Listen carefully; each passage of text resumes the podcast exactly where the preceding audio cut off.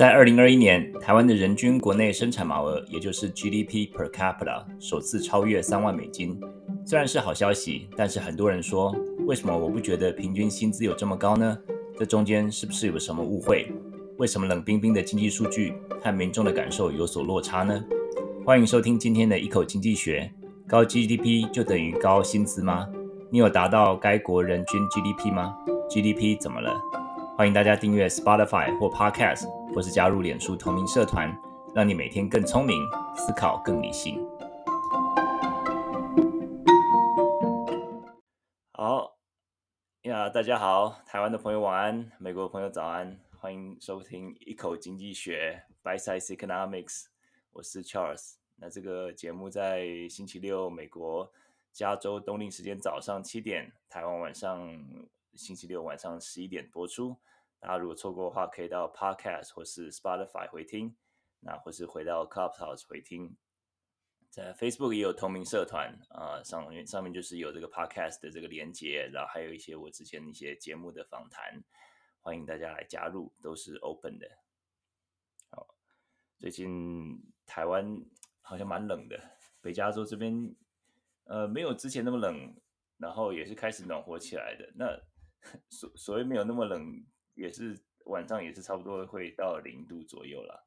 那所以就是这个体感温度，可是体感温度没有那么冷，因为就说嗯没有像下之前下雨那么多了。那讲到天气冷，就讲到一个比较让人家难过的消息。那那个大家看新闻应该有看到，那个台大经济的这个啊张清熙教授，在礼拜四的时候搭捷运的时候，忽然这个心肌梗塞。然后就失去，就昏倒，失去意识。然后，呃，到现场的时候，这个警消到现场，他已经就是呃，就是宣布死亡这样子。他是七十四岁。那张老师他的嗯，主要是在这个劳动经济学啦。那嗯，我觉得这个就是最有名的，大概就是经济学这个台大四人帮 成员之一。就是说，我们大家大家就所有人都都。就念台湾，在台湾念经济，应该没有人不晓得。就是他跟这个吴聪明老师、徐家栋老师跟呃刘云川老师做的合作的这个这上下两本的经济学理论与实际啦，应该是台湾很多大大概只要修过经济学理的人，就是基本上就是百分之九十以上都是都是有读过，而且这本书就是算是早年算是一个嗯大部分人学经济学的启蒙书啦。那我经济学原理我。我在台大的时候，总经是徐家栋老师教的，呃，我已经不记得，其实很惭愧。搞不好是张张金熙老师教的，不过那时候年幼无知啊。那不过我觉得，就是有些学校的经济学原经济学原理，就是找助理教授啊，或者比较之前的教授。那我觉得这一点就是，我觉得他经济系的传很好很好的传统，就是说他经济学原理虽然是一个呃大一新生的第一门课，或者说有些是那种就是这个。啊、嗯，通识课程很多其他系来修的通识课程，但是他们一定是找一些很资深的大师了，让这个入门课变得很有趣呀。那就是呀，就是也是蛮难过的一个消息。那上礼拜啊、美国这边呢，嗯，大家我上礼拜我跟大家分享，我们附近很多人都得新冠，没想到刚讲完，我们上礼拜天去教会的时候，那天是我太太司琴，然后在台上当主席和领唱，那那天。其实现在来实体聚会人并不多，但是好巧不巧，就是刚好有一个人在隔天在礼拜一的被测出是阳性，然后那一天我们都有一点点小小的互动这样子，然后我们是昨天才被告知啊，那听到之后不知道 是不是心理作用，就觉得说，哎，喉咙好像干干的，筋骨有点酸痛呀。现在美国要测新冠也不是那么容易，希望不是新冠了。那我们当然是 local，就是有有可以测的测检测的站。不过呀，看看今天早上情况怎么样吧。那现在大部分美国大部分都是 Omicron 了，那算是不幸不幸中的大幸，就是说症状都不是很重，大部分都是喉咙痛啊、头痛等等的。那现在学校其实也是很夸张，美国学校其实 Omicron 感染力太强了。然后之前就说哦，你要阳性，你要不你要阴性才能回来上课。学校有发那个在家里面那个快那个那个试纸嘛，你快快筛的试纸。结果后来现在人实在人太太多了，这那个阳性的人太太多，那就是基本上就是不管你了。他说，嗯，如果说只有只要求阴性才来上课，全全班大概一堆就没有办法来了。然后现在就是哦，阳性你就在家里休息五天啊，没事就来学校。其实也没有人在 check 呀，那好像就是要强迫大家与病毒共处吧，也是蛮蛮无奈的啊。就希望大家都健康。那现在台湾呃也有一些呃疫情，都是我们这些美国 带回去的呀。不过呃，就是 完全显示两个两个两个世界吧，就是台湾跟美国。好，希望大家都能够呃保持身体健康。那我们现在啊、先来回顾这一周的这个经济新闻。这个礼拜的新闻真是超级多的啊、经济新闻超级多，所以今天可能会花一段时间。那而且我觉得这个今天这个礼拜的新闻其实是蛮重要的啊、就是尤其是对于这个央行他们接下来的下一个步骤啊、下一个这个嗯他们的行就就是一些决策可能都是很有很有相关的。第一个新闻就是啊、消费者物价指数啊、是，还有这个生产者物价指数，就是 CPI 跟 PPI 这两个啊、消费者物价指数 CPI 嗯、年增率是七点零，哇，很多人大概从可能从出生到现在可能都没有看过这么高的年增率。可是这个新闻其实好消息，你知道吗？就是。呃，当然不是说七呃年增率七是好消息，但但是如果说你看它月增率的话，呃，它已经开始慢慢减弱了。从十月的月增率百分之零点八，然后到十一月的百分之零点五，到啊十二月这个我们看到这个数据，它月增率是零点三。虽然年增率很高，但是你想要看去年二零二零年呃呃前年了，前二零二零年的到二零二一年的十二月，它这个二零二零年二零二零年的这个。在绕口令。二零二零年的底的时候，那时候还没有疫苗，那时候整个经济基本基本上是封锁的，所以那时候基期很低，所以呃，是百分之七也算是也算是意料之中了。但是如果说你看这个月增率的话，其实是一个好消息，就是表表示它已经慢慢减弱了。那十二月物价上扬主要是新车、二手车 又回来了，又是新车、二手车。前一阵子跟大家讲，我想要换车都不敢换。这个老爷车继续开这样子，还有嗯，住房价格啊、呃，大宗物品、服饰等等的。你看，美国现在车子车子也是很夸张，基本上就说你要你要除了这个车厂的这个售价之外，你还要再往上加，跟买房子一样，再往上加个几千块美金到甚至上万块美金都有的，就是大家抢车子啊。那我想这个，然后比较有趣的就是说，过去几个月是一直攀升的这个啊，一直攀高这个能源价格，反而就说上十二月的时候开始掉下来。那这个核心通膨呢，就是说去掉食物跟能源是年增率百分之五点五。那基本上这个就是说，嗯，看到一点点一个曙光啊，就是说虽然说过过去去年基本上二零二一年的啊全年的这个嗯。通膨都是很高，然后看一下，现在我那天我昨天有算一下，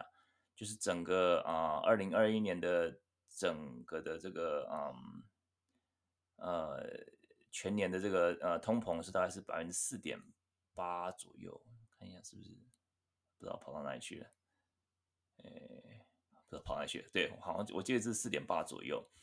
那就是说看现在看起来就是有一个趋势啦，有一个放缓的趋势。大家如果想象一个抛物线的话，就说是抛物线的前半段，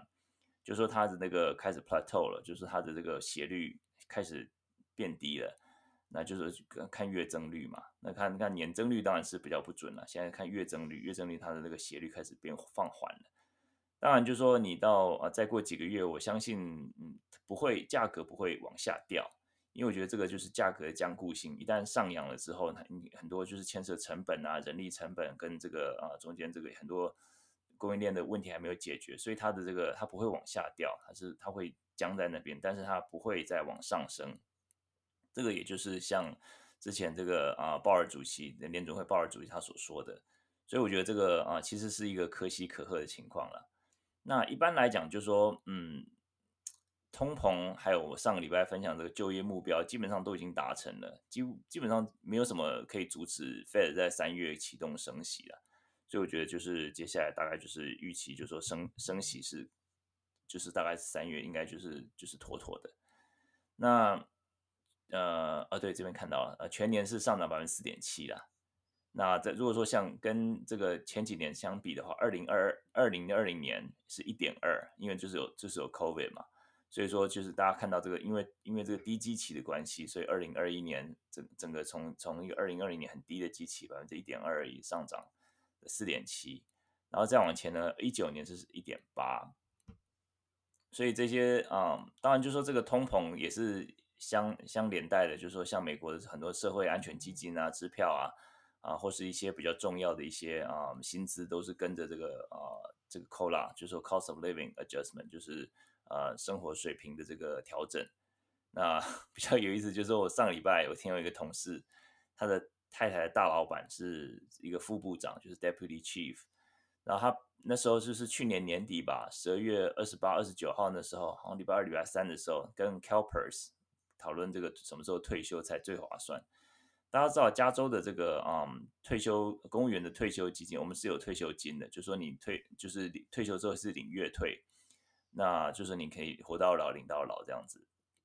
那这个就是说你如果说你一开始的这个呃领的这个钱，就是决定了你将来之之后啊、几十年啊的这个退休之后几十年的这个领的积水的基础，那之后在这个基础再往上升。所以说，大家就尽量希望说，把最退休前这个薪水不要弄得越高越好。然后这个这个 deputy 这个大老板呢，他就是发现说，跟这个 Calper 就是这个加州公务员的退休基金讨论之后，发现说，哎，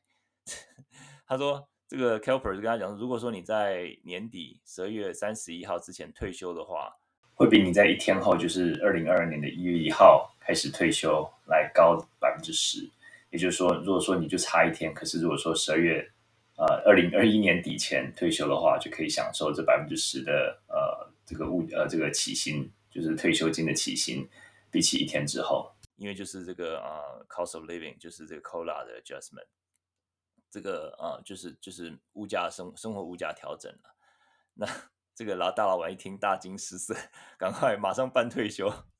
要把大家弄得人仰马翻，因为业务交接就剩两天，然后搞得根本没时间，然后而且是像像他这么高的位置，结果就说是负责的事情又多又复杂，然后可是没办法，这个对不对？人不为己，天诛地灭，所以他就赶快这个他说哦，我要退休了，拜拜，所以就赶快两天内把所有的交接都都都搞定这样子。呀，yeah, 不过这个就是啊，COLA 就说是高高通膨也是引起一些这个啊、一些就是相相相联动的这个连锁效应了。对，那至于这个生啊生产者物价指数呢，PPI 啊十二月的生产者物价指数上涨百分之九点七，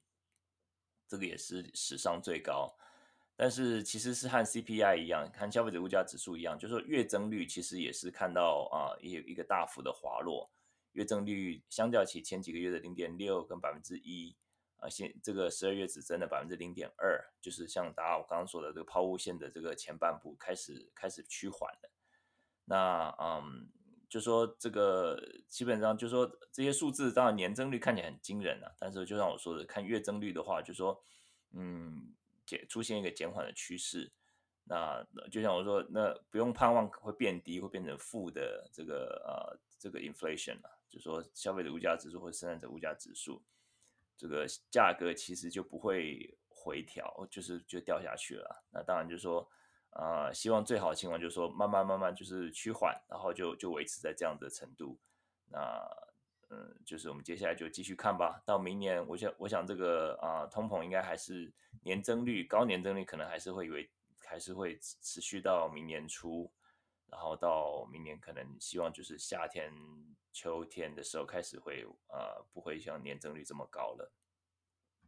好，这个就是呃这个物价指数年增率很高，可是月增率还不错。那表示央行应该是会三月升息。接下来这个是啊、零售业指数，呃零售业不是指数，零售业数字。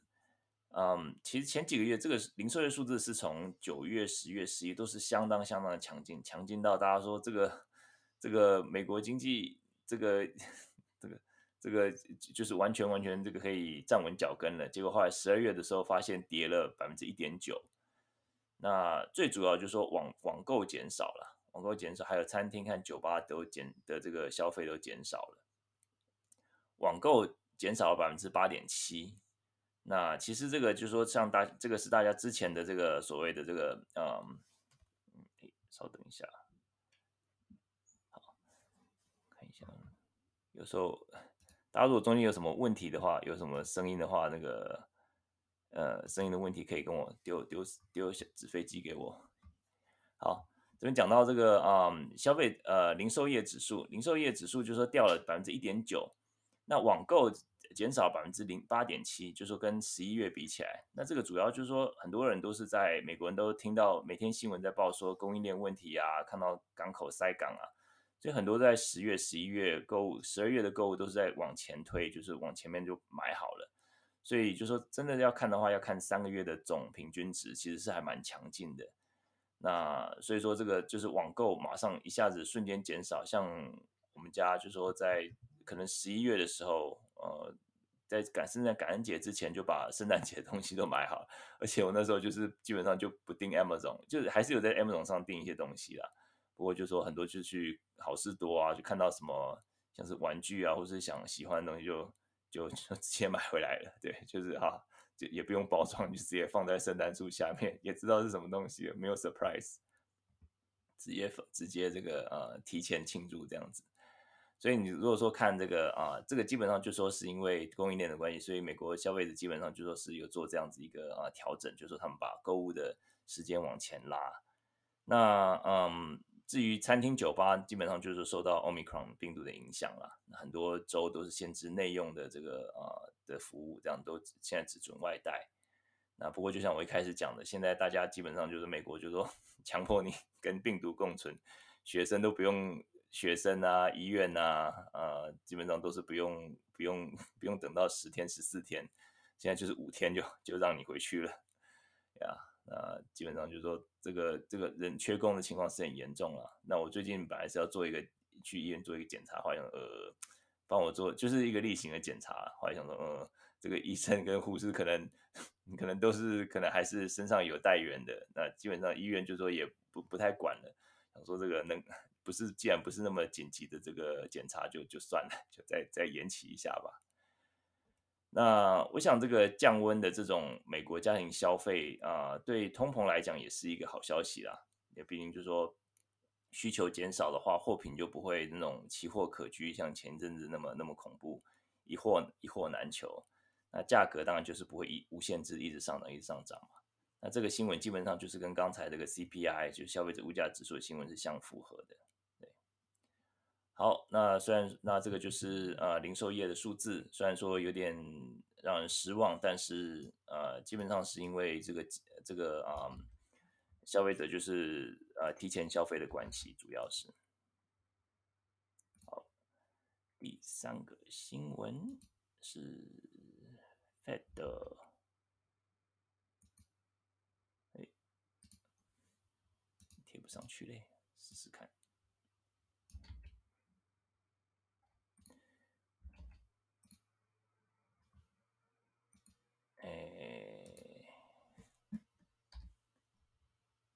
贴不上去那就算了。好，这个啊、目前贴不上来，那我之后在这个在这个社团再分享好了，这个连连接。那美国拜登呃，美国总统拜登他任命呃三位呃新的 Fed 理事啊，联准会理事。那这个我在那一集呃在讲呃联准会那一集有讲到，就是他们这个结构。啊，就是讲到理事啊，还有讲到这个啊，各个州的啊，不各个区域的分行的这个行长等等的。那理事呢，就是要总统提名，然后然后那个参议院要任命。那这个三个呢，就是有一个是啊，Sarah Bloom Raskin，这个拉斯金呢，她是一个女性啊，这是女的理事，她呃曾经出呃曾经曾经呃出任过这个专门监管银行的副主席。一般预料就是说，这个呃，Raskin 这个这位女士呢，对于华尔街的立场会比较强硬。这个也是对于嗯呃拜登总统他们这个比较像政策的一个一个宣告吧。就比方说，哎，华尔街你要小心的，我派一个这个呃比较强硬的一个一个一个角色。那另外两位呢，就说是呃都是呃 African American，就是非裔的经济学家，一个是 MSU 啊、密西根大学的呃经济教授 Lisa Cook，也是女性。那另外一位呢是呃北卡罗来纳的这个 Davidson College 啊、的教授 Philip Jefferson。所以这三位有两位是女性啊、这个新的副主席跟啊、这个啊、MSU 密西根大学的这个教授，然后两位是非呃非呃非洲裔的啊、非裔美人美国人，就是这个啊、呃、MSU 这个呃 Lisa Cook 跟啊、Davidson College。Davidson College 可能台湾比较没有那么有名，不过 Davidson College 它是一个所谓的 liberal art，就说是。嗯，比较小型的这种 liberal art，就是说它比较不是像大一般这种，比如说像是什么什么呃史丹佛啊，这个伯克莱这种大型的教学大大学大型的学校，呃有研究很多研究啊教学啊等等的。那 Davidson College 它是 liberal art，所谓 liberal art 就是比较比较小型的，而且是它是以呃呃教授都都是以教学为主，师生比也是相当的呃就是相当的这个高。那这些有些这个像比较像像这个啊威斯里学院啊，它是只收女生嘛，嗯，还有就是呃像这个 Davidson College，这都是美国相当相当有名的。那很多美国人反而是喜欢去念这个 liberal art，就是这种比较小型的这个文理学院。然后出来之后，他们的因为他们觉得说可以跟呃得到的这个教育的水教育的品质是比较好，而且价格有些时候会比一般的学校大学还来的便宜这样子。那这个学校是相当有名的。那这个 Philip Jefferson，那我想这个嗯，Fed 就是这次这个拜登这个布局，基本上就说是组成有史以来最多元的这个领导阶层了。那过去大家看都是老白男，大部分都是又老，然后又是白人，又是男的男性。那所以说就是呃，在这这个三个提名之后呢，就可能比较多增加女性跟。呃，非裔美国人的一个比例吧。好，这个就是拜登总统三个 Fed 理事的提名。那最后一个要分享的呢，我看一下，看一下这次可不可以贴上去？哎，可以。那可能刚才那个 link 有点问题。这个是嗯，消费者信心指数。这个啊、这个是密西根大学每个月会公布的。那我这个之前嗯有分享过，就是说消费者信心指数是先行指数，就说现在发布的就是一月的，现在就当期，它不是往后看的，不是啊、呃，不是不是过去的月份的，因为它这个是一个比较像测水温的一个一个指数。那这个其实是呃又比呃上个月又更低了一点点，是六十八点八。这光看数字没什么感觉哦，但是基本上就是说过去十年以来。呃，这个六十八点八应该是算是算是第二低的啦，就说就是很低就对了。那就是说这个消费者指数，就是说通膨和变种病毒就是他们担忧的。那这个和这个经济数据好像很大的差距，因为就是说十二月的就业数据失业率已经降到百分之三点八了，感觉就是说一片大好啊，对啊，感觉经济就是说已经呃非常的这个复苏了。然后呢，这个就是讲到说。冷冰冰的经济数据和这个实际感受的距离啦，那这个其实也就是连到我们今天的题目。那我们今天的题目就是在讲这个啊、GDP，呃，高 GDP 是不是就是高所高薪资呢？那台湾人讲就说这个人均 GDP 是三万美元，美国差不多是六万美元。我们呃到底是不是是不是表示一半的人是都有呃领到三万美元的，或者说是平均真的是平均三万美元吗？三万美元是蛮高的，三万美元呃，就差不多每个月这样子的话，可能要八八万左右，八万台币左右每月月薪，就说有这么真的有这么高吗？那我们来今天来呃讨论一下，聊一聊这个题目。好，呃，先来读一则新闻哈，就说我们的呃蔡总统在一月一号元旦的这个通常都有有元旦文告嘛，那。中间他就是特别讲到说台湾的经济，那他讲到说这个啊股市大涨啊，台湾人均 GDP 首次超过三万美金，MF 预测重返前二十大经济体，还有军工教薪资调涨百分之四，但是啊当然有人质疑啊，就说华丽口号无法治国，指出贫富差距大，通货膨胀加剧、社会安全网越补越大，以及民众面临低薪环境和高房价，生活苦不堪言。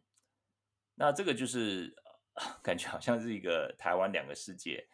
那当然，我们今天我们这个不是政论节目，我们是经济节目，所以我们是尝试一个比较理性的观点来分析蔡总统的这个这个其中他讲的一个数据，就是人均 GDP 啊、三万美元。很多人听到就是会翻桌，就说呃平均薪资哪有那么高？就像我刚才说的，这个呃一年三万美元，这个一个月平均也要将近差不多七万八万这样子，很多人觉得说不可能。那这到底怎么回事呢？就说为什么数字跟感受，或者说大家的实际的这个啊、呃、体体验差那么多呢？那其实基本上先讲答案哈，就是说呃 GDP 的这个。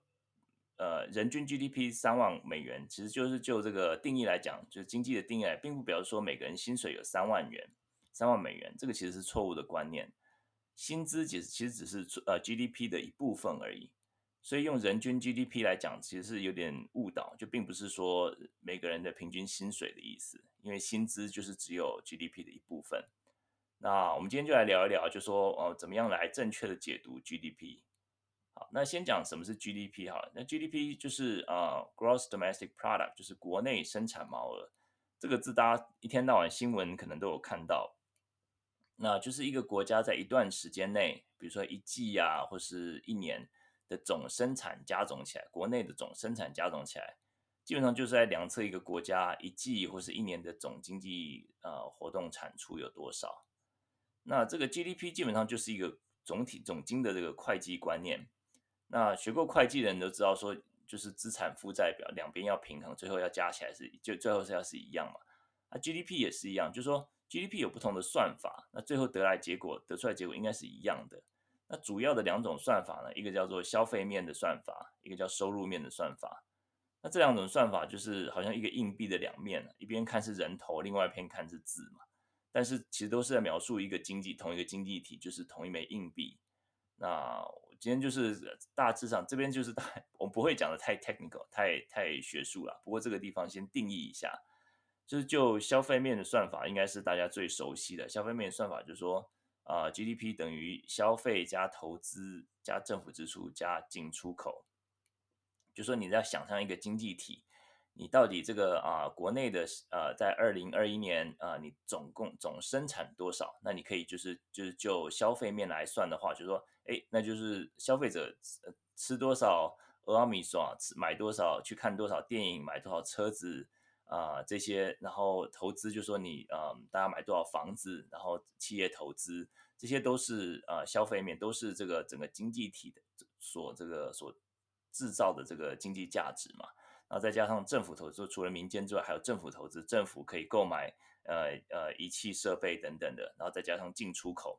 因为出口出口跟进进口的这个啊、相差，就说进出口就是也是国内所啊、生产的一个部分。这个是消费面。那收入面呢？收入刚刚讲说这个就像硬币的另外一面，就是硬币的另外一面来看的话呢，就是用收入面来看。那 GDP 用收入面来看，就是啊、薪资。加上租金收入，加上利息，加上企业利润，还有生产啊、含进口税，还有折旧，还有进国外资产收入，哇，这个讲起来 啰啰等，大家可能真是 快睡着了。不过就是就收入面来讲，最主要的其实就是薪资，还有企业的利润，还有进出口的啊、这个生产税，生产税和进出口的税，就是说啊、呃，你要想，如果说刚才我们讲的是消费面嘛。那如果说就收入面来讲的话，就是说，呃，一个厂商要付薪水，对不对？他制造东西，制造完之后，那付薪水，那付完薪水，这些成本扣一扣呢，他就是有呃企业的利润，他自己要保留一一部分利润嘛，然后再加上这个他要去缴税，最主要这三个部分，那其他至于像什么折旧啊那些都是比较少的。这个基基本的这三大块，就是说，呃，薪资、企业利润跟生产呃这个生产的税，就说是。跟跟税就对了，所以说就是就这个啊收入面的公式来看的话，你就知道说薪资其实只是 GDP 的一部分而已，所以不应该把好像就是把这个啊人均 GDP 当成啊就是人呃这个薪资，基本上这个是在经济观念上是错误的。所以就是基本那到底薪资占了这个 GDP 的多少呢？我们来看一看好了。那我们先来回这个再复习一下这个公式哦，就是说这个嗯，很多时候我们看到经济的这个 GDP 总 GDP 在成长，这个经呃国内生产毛额在成长，但是薪资有可能不在没有在涨，这个就是台湾过去差不多二十年的情况。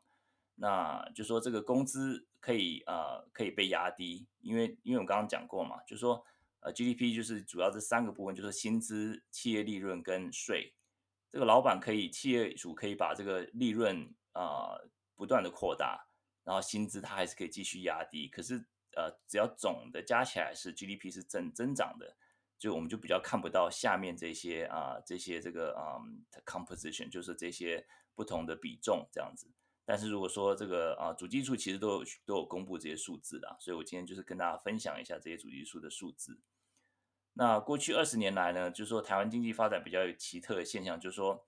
嗯，实质 GDP 就是说实际产出一直成长，但是薪资就一直一直迟滞。那在这个二零零二年之前呢，就说我们这个看到这个这个啊薪资成长跟 GDP 的工时的成长，其实是成长呃趋势是是是相关联是很高的。但是零二年之后，就说我们看到实质 GDP 一直成长，但是这个实质薪资基本上就是停滞了。那稍微分享一些资料点啊，可能大家不要睡着。在啊九零年啊一九九零年啊、那时候这样的才三三十年前吧，薪资占总 GDP 的比例，我们刚刚说这主要是三个部分嘛，薪资占总 GDP 的比例大概是百分之五十一。所以说，我们说，呃，如果说很粗略的计算的话，如果人均 GDP 三万的话，那薪资人均的薪资大概是一万五左右。所以这个马上就是你一个经济的观念就知道说，薪资不等同于这个 GDP 人均人均 GDP。所以说大概是啊，这一九到九零年啊，一九九零年的资料的话是百分之五十一左右。但是九零年之后呢，一直下滑，一直下滑到啊。二零零二年啊，两千年出头一直下滑到百分之四十五，啊之后就一直缓步下降这样子，那一直到嗯差不多接下来都差不多维持在百分之四十四到四十六的水准，所以说总 GDP 大概不到一半是薪资，所以这个其实是一个嗯就是一个一个一个经济的呃事实。那同样的数字在美国呢，同样数字在美国是大概百分之六十到六十四之间。那美国相较起来是比较成熟的经济体嘛，所以这个比例没有变，没有没有摆荡的那么多。但是你看这个六十到六十四，就是说美国的 GDP 有百分之六十到六十四是是付给付给员工的薪资，那和台台湾的百分之四十五相较起来有很大的差距。那这个就是第一个部分。那第二个部分呢，大家很关心就是企业主的这个企业利润到底占了这个 GDP 多少？因为我们刚刚说嘛，这个如果说企业主可以把这个利润加大的话，那就会压缩到呃这个薪资嘛。那台湾的这个啊、利润的部分呢，占 GDP 是多少？台湾的利润的部分，我看一下，呃，企业盈余是一直在上升的。从九零年，就是我们一都是用九零过去三十年来看的话，一个比较长时间的时间轴来看。在九零一九九零年的时候是不到大概百分之二十九点多，不到百分之三十，就是企业利润占总 GDP 大概是百分之三，不到百分之三十，一直上升到啊百分之三十五，然后啊、差不多后来就是一直维持在总 GDP 的百分之三十五左右，所以总企业盈余其实是占很高的部分在在台湾。你看刚刚四十五加这个三十五加起来就是呃这样多少百分之八十，在大概就是。就是就是就大大半幅大半大半的这个啊 GDP 就是可以解释解释掉了。那企业的盈余是百分之三十五，台湾是百分之三十五。那美国呢？美国的企业的盈余啊、其实是呃一直有在九零年开始是慢慢上升，但是呢，多少百分之十？就从百分之呃，好像是百分之六、百分之七左右，大概呃，过去三十年美国的这个企业盈余的比例，大概是占百分之十左右。所以这个一看就知道说，哇，这个这个差其实差蛮多，就比例来讲。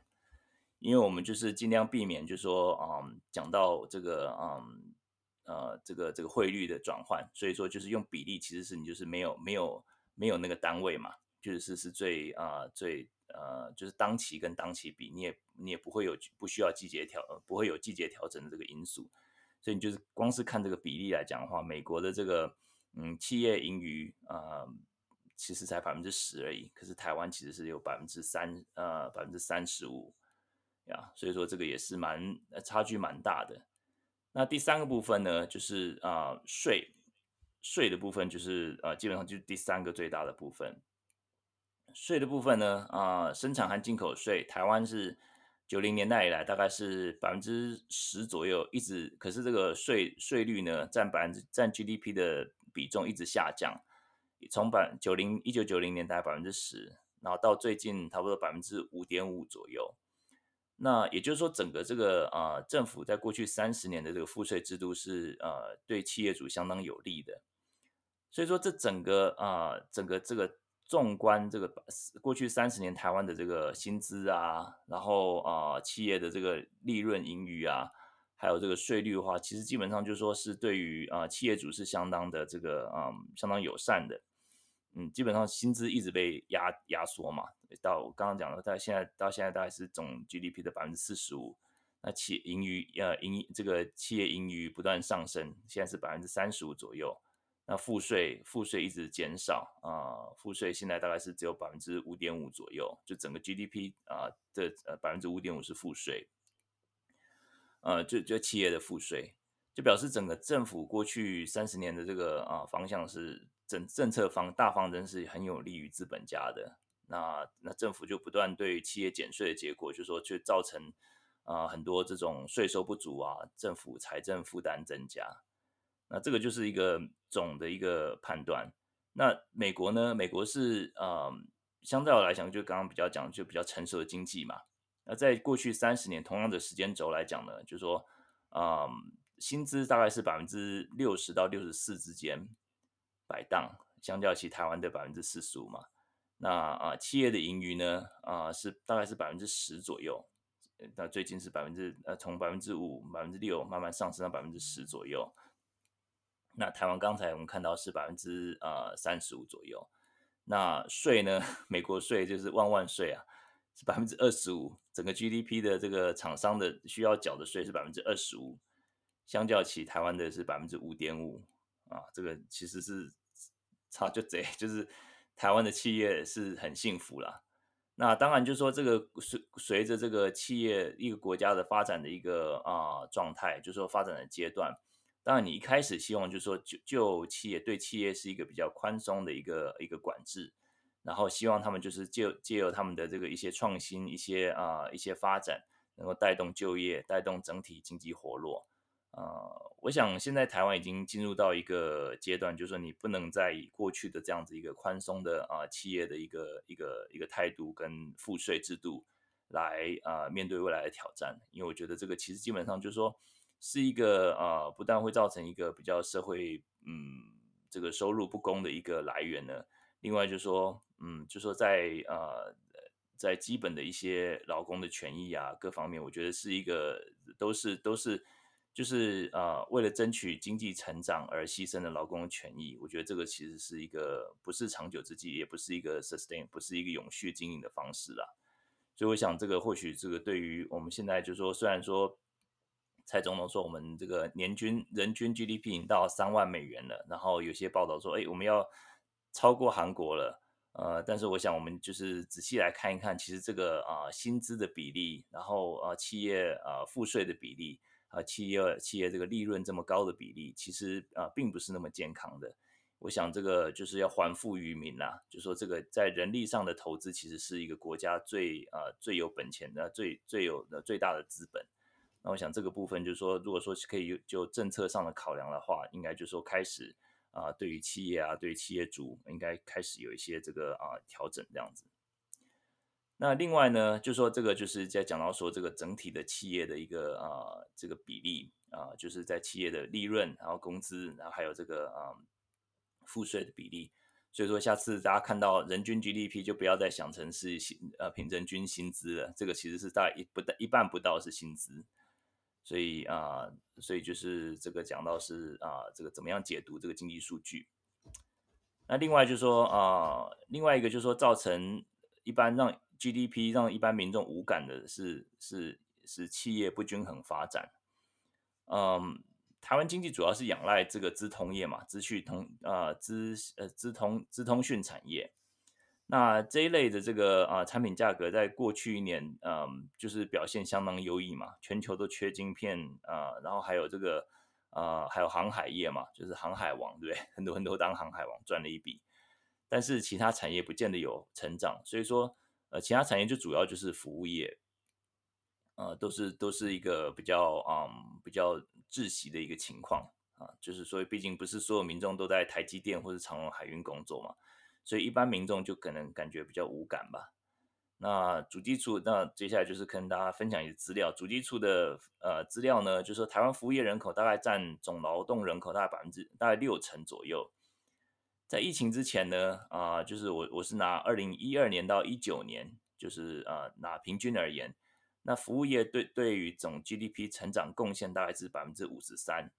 呃，差不多啦，就是劳动力占六成，然后对于这个经济贡献大概百分之五十三，所以是差不多啊，这这个这个数字是差不多的。但是呢，啊啊，制造业就是包括晶片啊，就是占百分之四十六，加起来就是将近加加上加上一些农林渔牧业的百分之百。但是过去两年因为疫情的关系，所以服务业对 GDP 贡献一下子掉到百分之二十六。所以你想，六成劳动人口哦，就是只贡献百分之二十六。那制造业呢，一下子飙到百分之七十，对啊 GDP 贡献，所以就说让大部分的民众就是说，嗯，无感的原因，这个也是主要原因之一。就是说因为过去两年的这个啊、疫情的关系，所以一下子服务业就是好像被啊进入严冬、进入寒冬这样子。然后至于像是制造业啊，或是啊这个这些比较嗯，就是啊啊制造业，或者说不管是重工业或轻工业。一下子好像就是就是啊、变得这个这个很重要这样子。那当然就是台湾的呃疫情就是一直都没有受到太大的影响啦。啊、就是所以说我想在现在国内旅游好像也是，现在我看我朋友在在台湾的去旅游，好像就是好像就还这个不管是在呃这个这个宜兰啊、花莲啊，都都都是都是旅馆好像都订不到这样子，好像都是很排排队 check in 都要很久。啊，就是国内旅游爆大爆发这样子，不过就是总的来讲，就是说，嗯，可能就是让大家觉得说，哎，这个为什么呃呃一般民众感觉嗯没有那么切身，就是说看到经济数据跟自己切身的感觉，就是说可能就是另外一个原因，就是企业不均衡的发展。那这边就讲到说，我们怎么样的来嗯增加薪资？其实我觉得，其实台湾的薪资其实的确是被呃被压低的。那我们看到，就是一开始可能就是一些，嗯，一些这个啊，这个数据来看呢、跟不要说跟美国好了，我今天就是跟韩国跟日本来相较起来的话，就是也是也是相当低的。那也就是说，台湾现在已经开始面临到一个啊一个困境。如果说你不开始啊，对于税制或者对于企业的管制，或者说啊对于劳工的权益方面开始增强的话，啊、我觉得就是这毕竟不是一个啊、永续经营的方式啊。那怎么增加薪资呢？那第一个就是老板最讨厌的啊，就是工会。呃，基本上我我呃这个这个不同的经济学家有不同看法，可是我对工会，我觉得我一我的看法还是比较正面，是正面的看法。我想就是就啊、美国的例子来讲，美国当然就是说。嗯，可能工会有过过于发达，所以 也是造成最近这个供应链港口港口的工会太强强悍了，所以说他们很多自动化，他们都是被他们否决这样子。但是我想这个啊、台湾的工会又是太啊、呃、软弱了。那我想这个很多时候在这个与政府抗争的时候呢，企业主就说毕竟就是一个掌握资源的嘛，那你怎么员工都是分散的嘛，你怎么样跟他抗争？那必必须要啊、团结起来嘛。所以很多时候在，呃，政府即使有劳劳动法或是劳基法这些比较，可是毕竟还是有管不到的阴暗角落嘛。就说可能就是，呃，像是呃一些打黑工的啊，或是说就是一些呃企业，就是说他没有没有按时的这个啊、没有照实的这个这个申报啊等等的。那可能还是有一些阴暗角落啦。那所以我觉得这个工会其实还是有它存在的必要呀。像一些不合理的待遇啊，可以透过工会来代表弱势员工啊。那这个我之前也有在呃节目有分享过，就是说这个我们在加州州政府不只是呃就是有工会，而且每一个职等，比如说工程师有工程师的工会啊、这个啊、这个 analyst 啊、research 啊、research analyst 就是研究的这个分析员有研究分析员的工会。然后 manager 我在我是我是当这个啊、主管 manager manager 也我们也有工会，虽然我们是管理阶层，我们也是有工会，所以是不同职等也有不同的工会。那他就是帮你去这个争取权益嘛，就是跟州长谈，就是我们这个这个要求薪资上涨多少，我们要求假要放多少。那这个在谈判的过程中呢，这个工会也是会理解说，那如果说今天州州政府没有钱，他就就不会一直讨讨着要嘛。因为这个就是一个永续经营的一个呃一个协商的一个观念嘛，就是如果说州政府没钱，那那那也没办法，你也不可能就是要州政府都没钱，不可能要每每个月每年百分之十的这个薪资上涨嘛。所以说在这个妥协的过程中呢，就是一个你至少有一个抗衡的力量。那比如说像在嗯新冠刚开始的时候，我们州政府全部啊、全部都每个人都是薪水都打九折。就是啊、呃，因为就是州政府一开始以为钱不够，后来 后来变成钱太多呀。不过就是说这个也是工会同意的嘛，就是说在在这个啊共体时间的时候，工会还是会愿意让步的。所以我想工会基本上是一个，我觉得是一个良性的一个一个进展啊。对于至少对于啊员工的薪资啊、员工的权益啊，你在觉得说你是一个小虾米，你没有办法对抗大鲸鱼的时候，我觉得工工会是一个很好的资源。而且是一个很直接的资源呀，因为我在啊担任主管的时候，常常会跟工会啊打交道，所以我觉得，嗯，我觉得说我是一个比一个比较一个比较正面的呃态度来看待工会啦，因为它毕竟可以代表弱势员工。那我想另外一方面增加薪资的方式呢，就是说，我想政府政策真的是要开始检讨了。过去三十年的这呃这个政策或许可以让经济呃快速发展，但是我想台湾目前已经发展到一个。阶段就是说，对于企业，如果是继续这样子一个宽松的赋税制度的话，其实对于将来的发展都不是一个啊、不是一个呃，不是一个好的情况了。那就是啊、我想就是一些啊、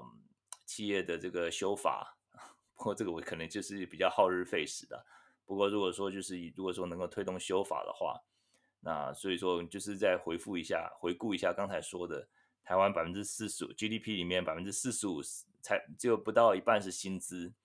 相较起白美国或是一些啊、就是差不多这个啊、OECD，就台湾能够差不多跟台湾差不多水准的这个 GDP 的国家，百分之六十左右是薪是 GDP 是薪资，那台湾是百分之三 GDP 百分之三十五是啊、企业的这个利润盈余，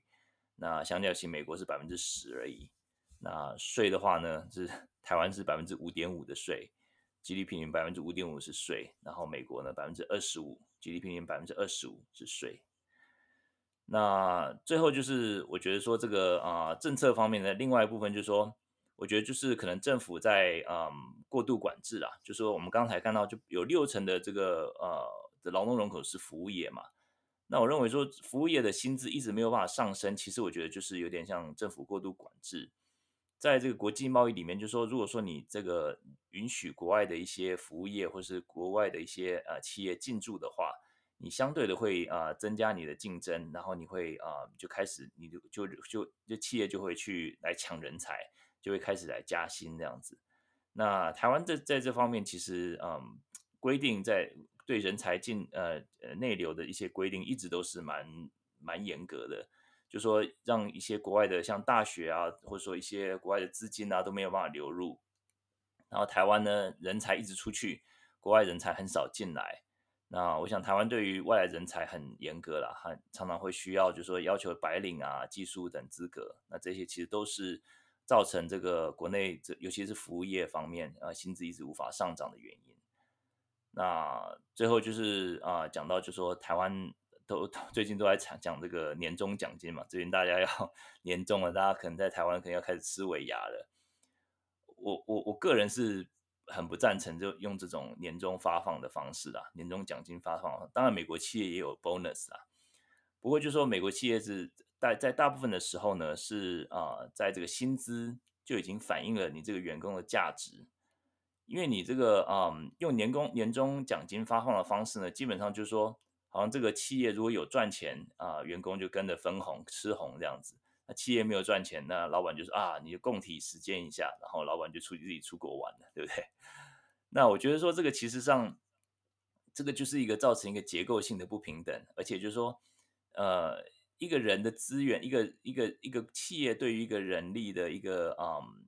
重视，应该反映他在他基本薪资上面，而不是反映在企业的表现上面，对不对？就说。不能说这个薪资，呃，我想说，如果说如果说你薪资基本上就是一个呃一个缓冲嘛，就说你在这个啊、因为一般领死薪水的这种上班族，你不可能说就是有太多的闲钱，或者说不像这些大老板，他们有呃钱可以在不同的地方投资啊。如果说遇到经济啊、不好的情况下，这些这些比较有钱的人中，通常还是有一些方法嘛。但是对于领死薪水的人，就是没有钱就没有钱了、所以，如果说你是用这种年终的方式的话，你在经济不好的情况下下，这些领死薪水的人，就是你情况就更糟嘛，因为你就是 又又经经济状况不好，你又没有年终，对不对？所以这个如果说你把这个年终，呃，就是你员工该得的部分，呃，就是你就直接在直接付给他，放在薪资的部分，如果有额外的红利再说，这样的话，你就是基本上就是提供一个缓冲。那就是说，在不管经济好、经济不好的情况下，这个员工的薪水就是这样子，比较是一个比较高的水准的话，不能说这个经济不好的时候大家一起吃土，对不对？那经济好的时候，这个就是分你一点点。我想这个都不是一个太健康的状况了。不过这个就是或许台湾的企业啊、这个就是比较根深蒂固，就比较难呃改变吧。那我觉得就是还是要从薪资的改变、薪资的改革开始。那就说，对于啊、政府对于企业的一些啊、税制啊，一些嗯，一些这个应该是要开始立法改，应应该是现在应该是一个很好的时间了，对啊、那我想这个就是一个今天主要的一个嗯简单的分享，就说简单的比较啊、台湾跟美国的情况，然后啊、就是就一些经济的数据，然后看过去三十年的情况，这个也不是在讲说这个。蔡总统的这个 这个 元旦文告怎么样？因为毕竟这个就是过去三十年的问题。我想台湾已经呃现在已经进入呃应该是工业化国家的一个一个考量的话，我觉得法规跟这个呃这个薪资一定要跟上，要不然我觉得这个人口外流的情况其实是是是指日可待，就是只是看到很多人就是不断问，因为看到你这个薪水基本上就是差太多了。好，那我今天分享差不多这里，最后分享一下下礼拜的数经济数据。呃，下礼拜这个礼拜经济数据很多哈，那我们看一下下礼拜经济数据。星期呃星期三有 building permits，就是呃最近美国房市也是还是在继续涨，那所以我们就是看看这个呃呃这个 housing start。然后还有一些这个呃房屋的一些呃呃建案啊等等的，然后看一下星期四呃照例的会有一些呃首次的失业救济金的一个呃数字，对，那大致下礼拜应该是还好，那下礼拜主要是一个呃大新闻呃就说。过去一年，其实啊、美国每个只要家里面有小孩的，都会收到一个啊、拜登政府的每个月的支票，直接存到你的账银行账户里面。最多一个小孩最多一个月三百块美金呀。那这个就是啊、就是呃，这整个这个嗯、就是复呃振兴法案的其中的一项了。那从今年开始就没有了，所以很多家庭又要开始就是开始啊、从有变成没有，就有相对剥夺感。就可能会觉得说，呃，怎么没有钱呢？好了，好，今天的节目到这里为止，谢谢大家的收听。那如果说大家 miss 掉前面的话，可以到 Spotify 或是 Podcast 上回听。